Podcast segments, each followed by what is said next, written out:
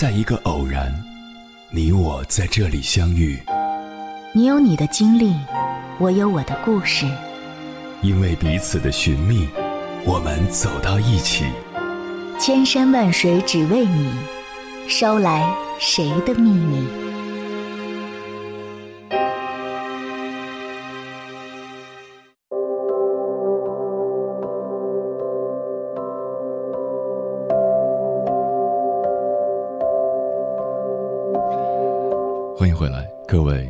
行者，这里是正在直播的中国交通广播，千山万水只为你，深夜不孤单。我是迎波，绰号鸭先生。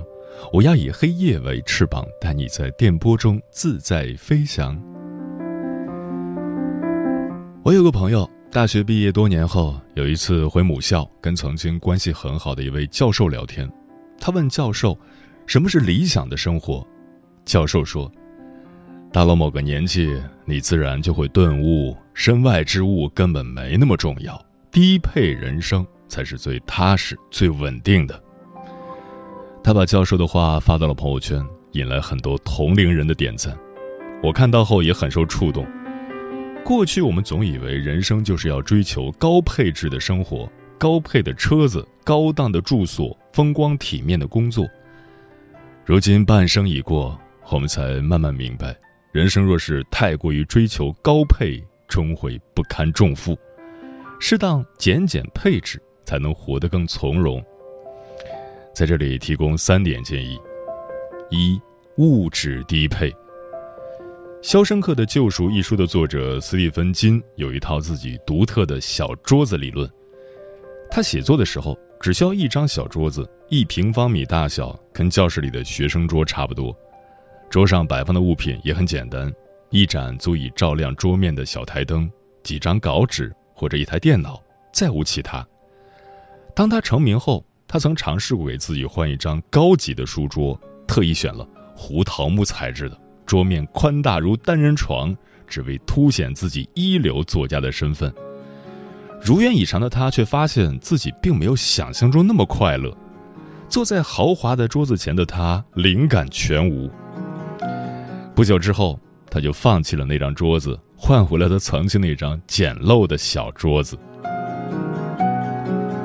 很赞同一句话：“你占有支配物质，也会被物质所占有支配。”居里夫妇结婚时，他们的会客厅里只有一张简单的餐桌和两把椅子。居里的父亲知道后，准备送给他们一套家具，但居里夫人拒绝了。他说。有了沙发和软椅，就需要人去打扫，在这方面花费时间未免太可惜了。丈夫对她说：“不要沙发也可以，我们再添一把椅子怎么样？客人来了也可以坐坐。”居里夫人还是不同意。要是爱闲谈的客人坐下来怎么办呢？最后，他们决定不再添任何家具了。家里虽然空荡，但他们的内心却无比富足。其实生活就是这个样子，只有舍弃一些非必要的物件，才能做到起舞轻盈。物质低配，并非让你压缩生存空间、降低生活质量，而是要你找到一个最适合的生活方式，过着舒心、从容，还有盈余来享受精神生活的日子。人到中年，最好的生活状态。就是低配你的生活，高配你的灵魂。少买一件新款的衣服，多读一本书；少买一个高档的家具，多听一门课。于删繁就简的生活中，修出丰盈的内心。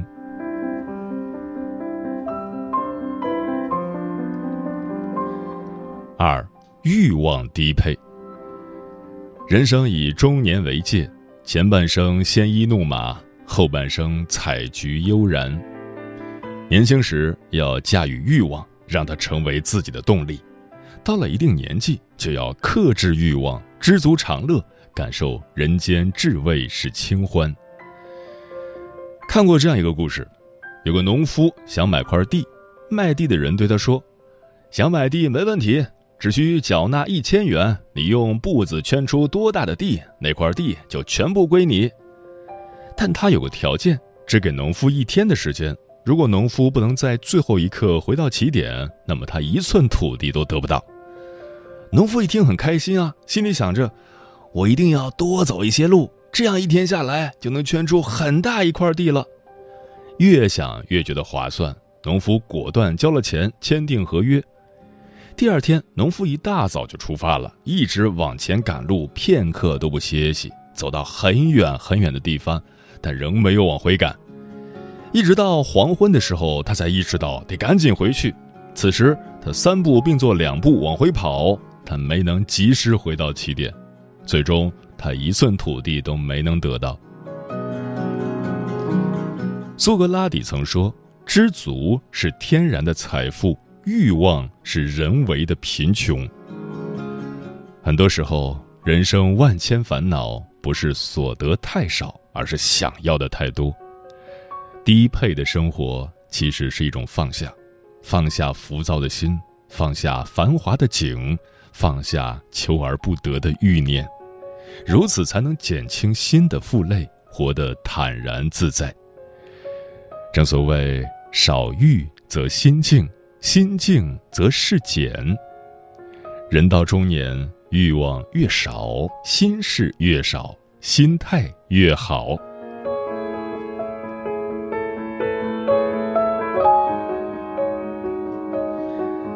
三，圈子低配。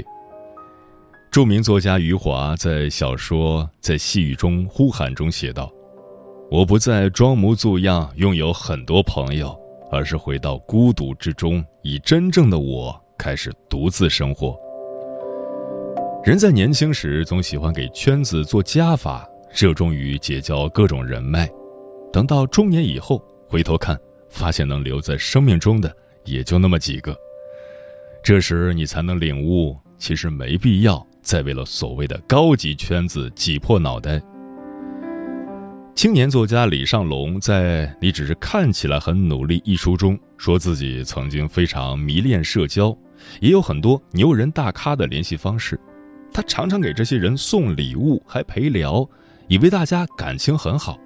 但后来，当他遇到问题去请教他们时，得到的回复是冷冰冰的三个字：“我没空。”这时，李尚龙幡然醒悟，除去彼此的感情，能让对方帮自己的根本条件是你能提供等价的回报。你不优秀，认识谁都没用。所谓的高配圈子都是假象。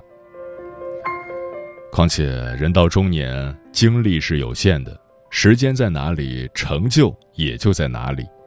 如果把所有的时间都用来去攀附所谓的牛人圈子，哪有时间去提升自己呢？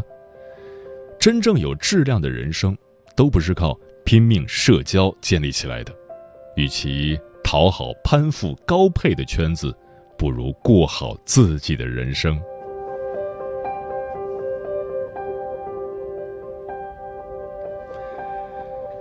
再跟大家分享一个我自己的故事。我在业余时间喜欢玩摄影，还办过两次影展。有些朋友会邀请我去拍照。有一次我应邀去拍一位研究国学的知名学者，发现他家很小，里面还堆满了书，根本没地方下脚。于是我就问这位老先生：“您现在声名在外，何必要蜗居在这里过艰苦的生活呢？”他说了一句话，让我永生难忘：“艰苦吗？”可是与书相伴，就是我一生最想过的生活。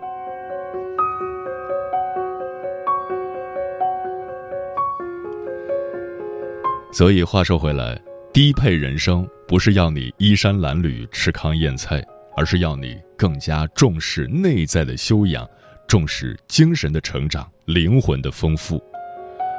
中年人最好的自律，就是过低配的生活。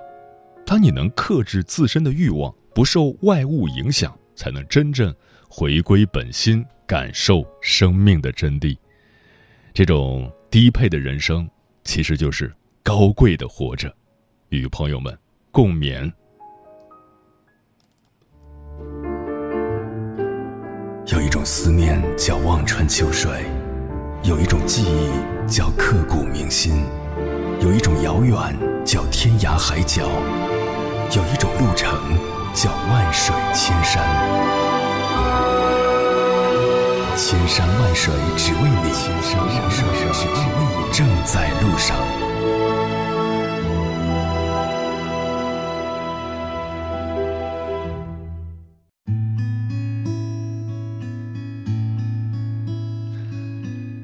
在你眼中，好的生活状态是什么样的？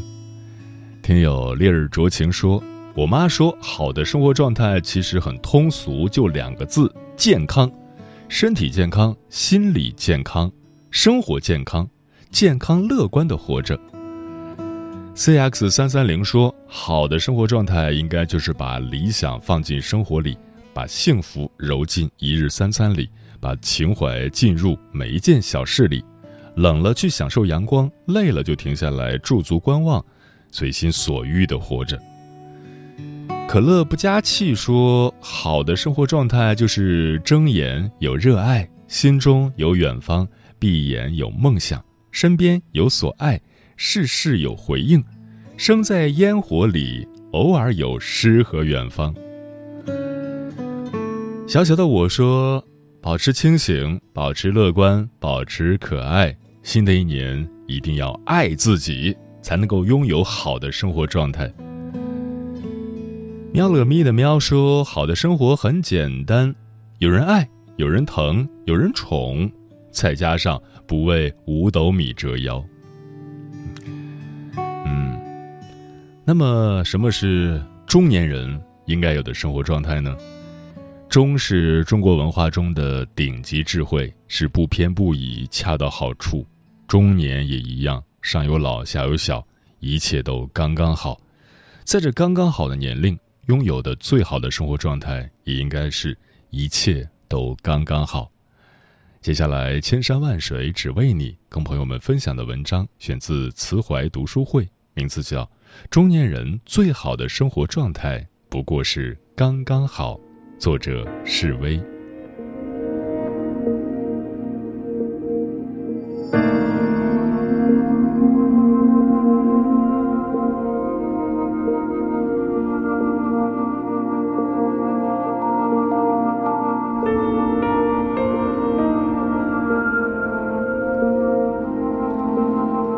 人到中年应该怎么活？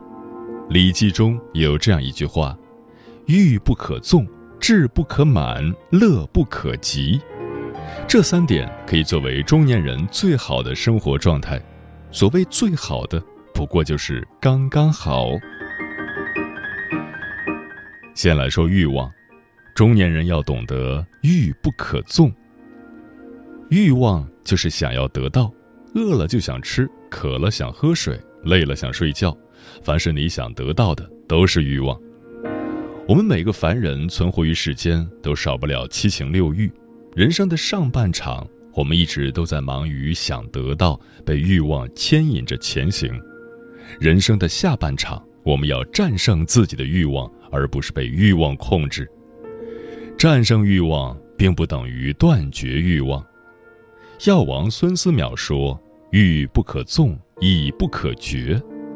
满足正常的欲望无可厚非，但若是无法节制自己的欲望，不择手段，最终身陷囹圄，就十分可悲了。同治皇帝后宫三千佳丽，却依然不满足，仍然喜欢去逛八大胡同，最终染上花柳，病入骨髓而死。鬼谷子说：“欲令智迷。”欲望越是重，越是没有智慧。一旦放纵欲望，将会造成无法挽回的恶果。古往今来，因为放纵欲望，类似这样给自己和他人带来严重后果的例子不胜枚举。《尚书》中有句话：“不经细行，终累大德。”意思是，不顾惜小节方面的修养。到头来会伤害大节，酿成终身的遗憾。过于贪婪是开启通往地狱的大门。欲望是无穷的，很多时候，你之所以感到不快乐，不是因为拥有的太少，而是因为想要的太多。古人云：“良田万顷，日食不过三升；广厦万间，夜眠只需八尺。”一个人快乐与否，不在于拥有多少，而在于是否知足。老子说：“祸莫大于不知足，救莫大于欲得。”意思是，最大的灾祸是不知足，最大的过失莫过于贪得无厌。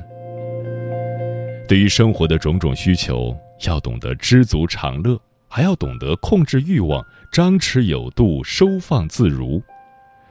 人生下半场，请放下过多的欲望，向内修剪自己，去掉繁杂，得一份简单，得一份知足。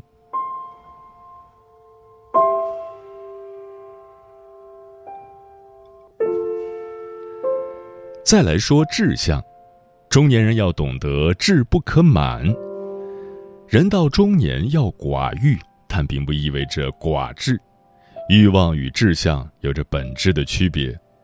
孙中山先生则这样区分志向和欲望。他说：“做大事是志向，而做大官就是欲望。欲望是向内的，体现在能得到什么；而志向是向外的，体现在能做什么。”经过大半辈子的打拼，人到中年往往已经取得了一定的成就，但这也只是新的起点，不是满足的理由。我们应在新的起点上继续努力。兵书六韬中有句话：“气满则清，志满则富。”人到中年不可无志，有志更不可自满。心理学中有一种心态叫做空杯心态，指的是。把自己想象成一个空着的杯子，而不是志满意得。一代武学宗师、功夫巨星李小龙也非常推崇这句话。他说：“清空你的杯子，方能再行注满；空无以求全。空是对过去荣耀、挫折的一种舍弃，也只有舍弃之后，才能获得更多，走得更远。”曾看过这样一个故事，有两位年过七十的老太太，一位认为到了这个年纪可算是人生的尽头了，于是便开始料理后事；另一位却认为，一个人能做什么事不在于年龄的大小，而在于想法。于是，他在七十岁高龄之际开始学习登山，其中几座还是世界上有名的高峰。最终，他以九十五岁的高龄登上了日本的富士山，打破了攀登此山年龄最高的纪录。她就是著名的胡达克鲁斯老太太。她用实际行动证明了，只要不自满，不断挑战自己，年龄从来都不是问题。人生是一场盛宴，绝不只是一道好菜，不能因小小的成绩就得意忘形或者甘于认命。人活着的目的是日日新，又日新，是每天都进步，是止于至善。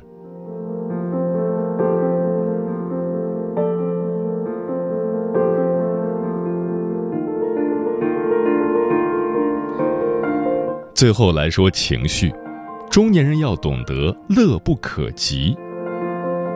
中年是人生和事业的转折点，而不是终点。求乐也是人的一种本能，但古人告诫我们：乐不可及。人到中年，人生走到半坡，尤其需要警戒。若是只知沉溺于享乐，很容易从半坡滚下，再难爬起。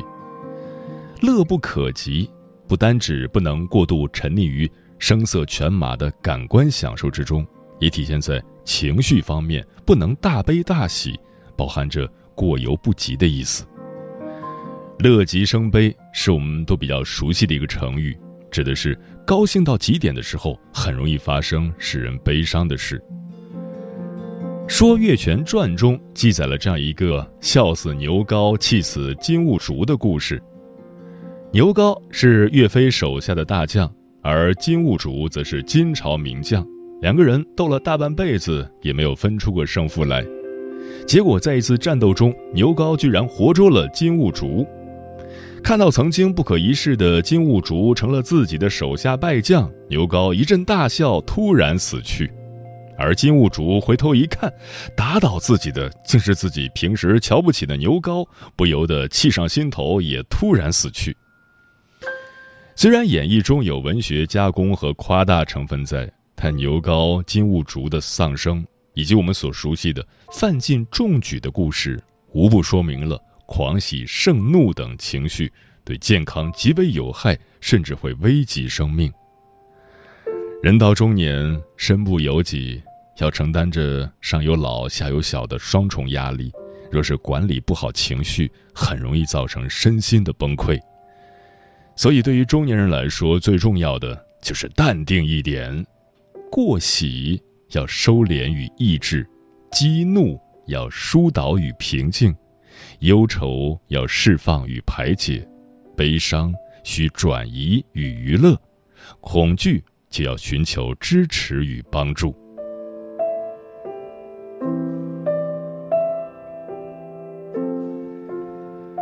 其实，无论是欲不可纵、志不可满，还是乐不可极，都是告诉我们要寻求一个关于生活、关于身心的平衡点。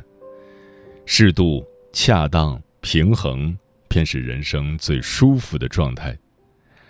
人过中年，能让你挥霍的时间少之又少。不纵欲，不志满，不悲不喜，做一个情绪稳定的成年人。想要的东西就去争取，得不到的东西就断舍离，刚刚好便是最好。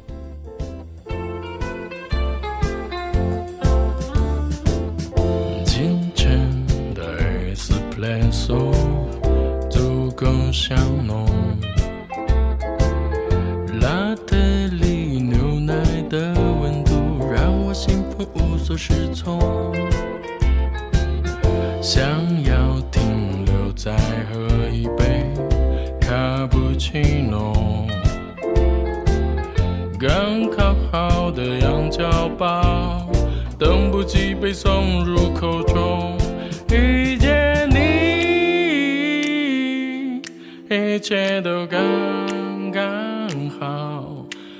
手指的咖啡香让我。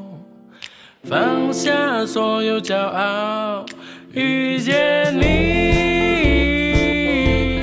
一切都刚刚好。我透过咖啡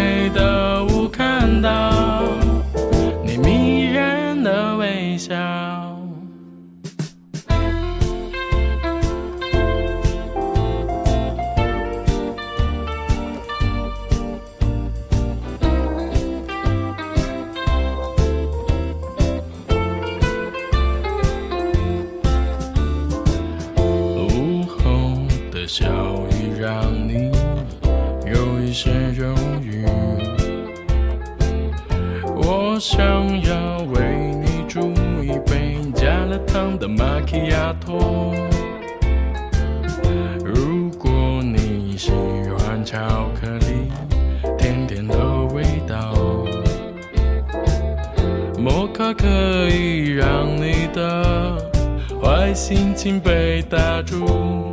遇见你，一切都刚刚好。你手指的咖啡香让我放下所有骄傲，遇见你，